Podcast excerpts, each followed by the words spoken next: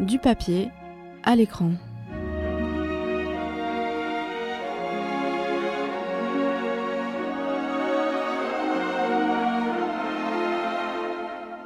Coucou à tous, me revoilà après une semaine d'absence. Ça m'a semblé bien long. Malgré une petite douleur à la gorge, j'ai tenu à venir vous parler d'une œuvre et de son adaptation. Reprenons, reprenons là où nous en étions, voulez-vous? À savoir les chroniques spéciales Histoire d'amour qui sont au nombre de quatre. Aujourd'hui, je vais vous parler d'un énorme classique de la littérature anglaise qui a influencé les plus grands auteurs du monde entier et a eu droit à de nombreuses adaptations télévisuelles, cinématographiques et même musicales. Ce classique a été écrit en 1813 par la femme écrivain la plus célèbre au monde, avant que J. Caroline ne débarque. Il s'agit bien évidemment de, j'ai nommé la seule, l'unique, Jane Austen, et de son œuvre phare, son totem, son chef-d'œuvre, Orgueil et préjugés, ou Pride and Prejudice en version originale. À mon sens, Orgueil et préjugés est le tout premier livre que l'on pourrait qualifier de nos jours de romance. Je vous rassure, pas New Romance, juste romance. Parce qu'il ne faut pas confondre euh, New Romance avec romance quand même. N'est pas des psychopathes. Ainsi, dans la campagne anglaise du 19e siècle, une mère cherche-t-elle à marier ses cinq filles? Bah oui, à l'époque, pas beaucoup de schémas d'avenir proposés aux filles. Et là où on retrouve le schéma habituel de la romance contemporaine, c'est une jeune femme bien sage et très intelligente, ici Elizabeth Bennet, et un homme arrogant à qui tu as au départ juste envie de donner des tapes, le, qui est le plus que célèbre Mr. Darcy.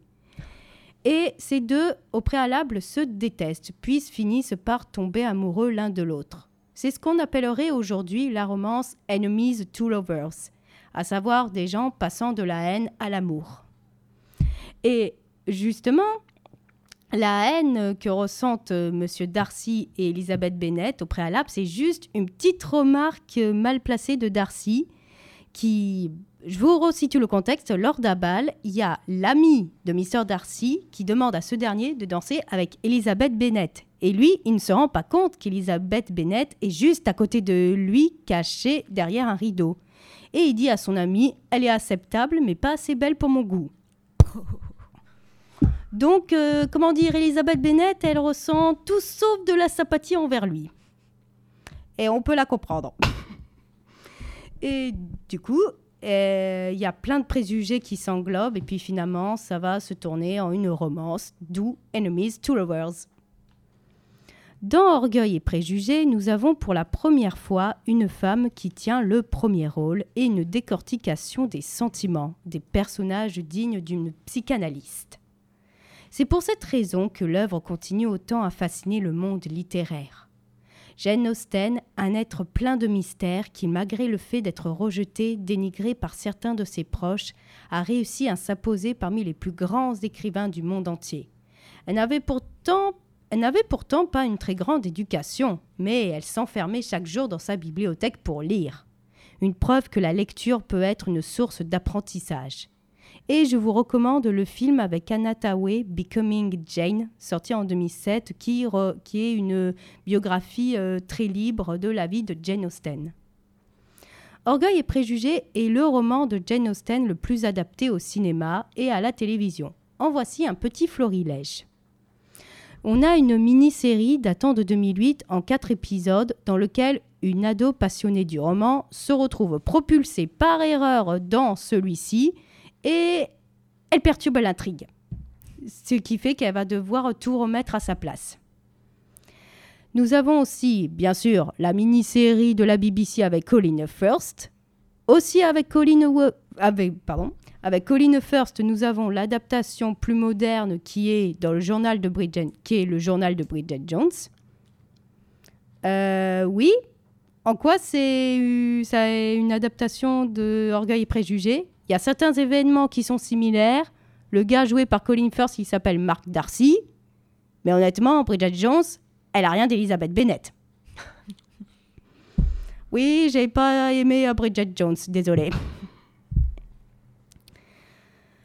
Euh, nous avons aussi Orgueil et préjugés et zombies.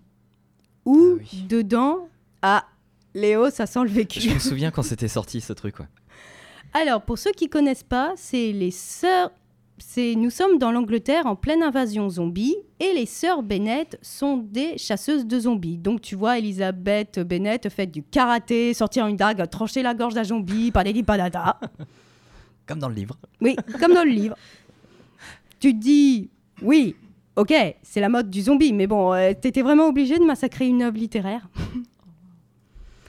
Ensuite, nous avons, et ça je vous le recommande parce que ça a bercé mon enfance, Coup de foudre à Bollywood, qui est une adaptation dans l'Inde contemporaine de Orgueil et Préjugés, et où le rôle principal est campé par, euh, j'arrive jamais à prononcer son nom, Aishwarya Rai, qui est pour moi une des femmes les plus belles au monde. Vraiment, à chaque fois que je la regarde, je me dis, mais elle bouffe quoi pour être aussi belle que ça? C'est pas possible. Et bien sûr, comment ne pas la citer? 2005, la version avec Keira Knightley, qui est, je pense, celle qui est la plus connue de Orgueil et Préjugés.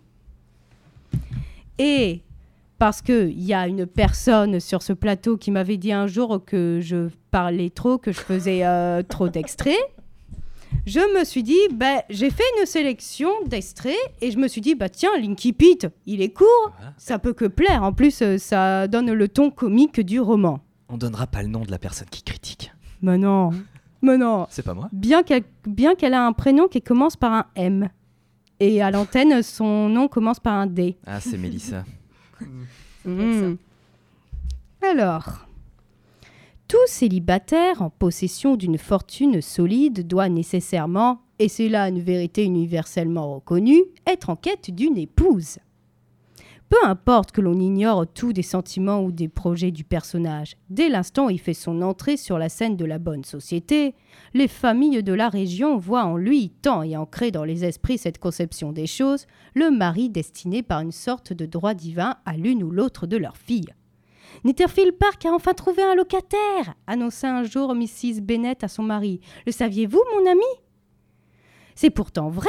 Mrs. Long sort d'ici et elle m'a conté toute l'affaire. S'il faut l'en croire, c'est un, c'est un jeune homme du nord de l'Angleterre doté d'une fortune considérable qui loue Netherfield. Il doit s'installer avant la Saint-Michel. Et comment s'appelle ce garçon? Bigley. Marié ou célibataire? Oh, célibataire, mon cher, célibataire et riche. Quelle aubaine pour nous filles. Comment cela? En quoi la situation de fortune de ce monsieur peut-elle être concernée Ah, mon ami, que vous êtes irritant parfois. Vous devez bien vous douter que j'envisage l'éventualité de son mariage avec l'une d'entre elles. Est-ce là son dessein en s'installant dans la région? Ne dites donc pas de sottises, mais pourrait qu'il s'éprenne de l'une ou de l'autre de nous cinq filles. C'est même fort probable, et par conséquent, il faudra que vous lui fassiez une visite dès son arrivée. La nécessité d'une telle démarche ne m'apparaît en aucune façon. Allez-y avec vos filles si vous voulez, ou qu'elles y aillent seules, ce qui serait peut-être préférable, car vous êtes aussi jolie que la plus jolie d'entre elles, et c'est à vous que Mrs. Bigley pourrait bien donner la préférence. Vous me flattez, mon ami. J'ai eu mon heure de beauté, je ne le nierai pas, mais pour moi le temps de ce genre de prétention est passé. Quand une femme a cinq filles en âge de faire l'entrée dans le monde, elle doit renoncer à penser à ses propres attraits. Sous peine de ne penser à rien, évidemment. Mais vraiment, il faut que vous alliez voir Mrs. Bigley. Pensez un peu à vos filles. Songez au beau parti que serait ce garçon pour l'une d'entre elles. Ne serait-ce que pour cette raison, Sir William et Lady Lucas ont bien décidé à lui faire une visite. Vous devez y aller, je vous assure, sinon il nous sera impossible de nous présenter chez lui. Franchement, je trouve que vous poussez le scrupule un peu loin. Mrs. Bigley sera sans aucun doute enchantée de vous recevoir et je suis disposée à lui adresser, par votre entremise, quelques lignes pour l'assurer de ce que je vois aucun inconvénient à ce qu'il conduise à l'hôtel celle de nos filles qui lui plaira. Il faudra néanmoins que je glisse dans cette lettre un mot en faveur de ma petite Lizzie. Je vous le défends bien. Lizzie n'a rien de plus que ses sœurs. Bien au contraire, elle est loin d'être aussi jolie que Jane, elle n'a pas le bon caractère de Lydia, mais c'est toujours elle que vous favorisez. À vrai dire, aucune des cinq n'a de quoi se vanter beaucoup. Elles sont toutes sottes et ignorantes, comme le sont en général les jeunes filles. Toutefois, Lizzie a un peu plus de personnalité que ses sœurs. Comment osez-vous dénigrer ainsi vos propres enfants? Vous prenez plaisir à me contrarier. Vous n'avez aucune pitié de mes nerfs. Vous vous, pré- vous, vous prémenez, mon ma chère. J'ai pour vous nerfs la plus grande considération. Vos nerfs sont pour moi de vieux amis. Voici vingt ans au moins que je vous entends parler d'eux avec tant d'égards. Ah, vous ignorez quelle matière j'enture. Et c'est sur cette parole joyeuse que je vous quitte avec le thème principal de l'adaptation de 2005. Passez une bonne fin de soirée.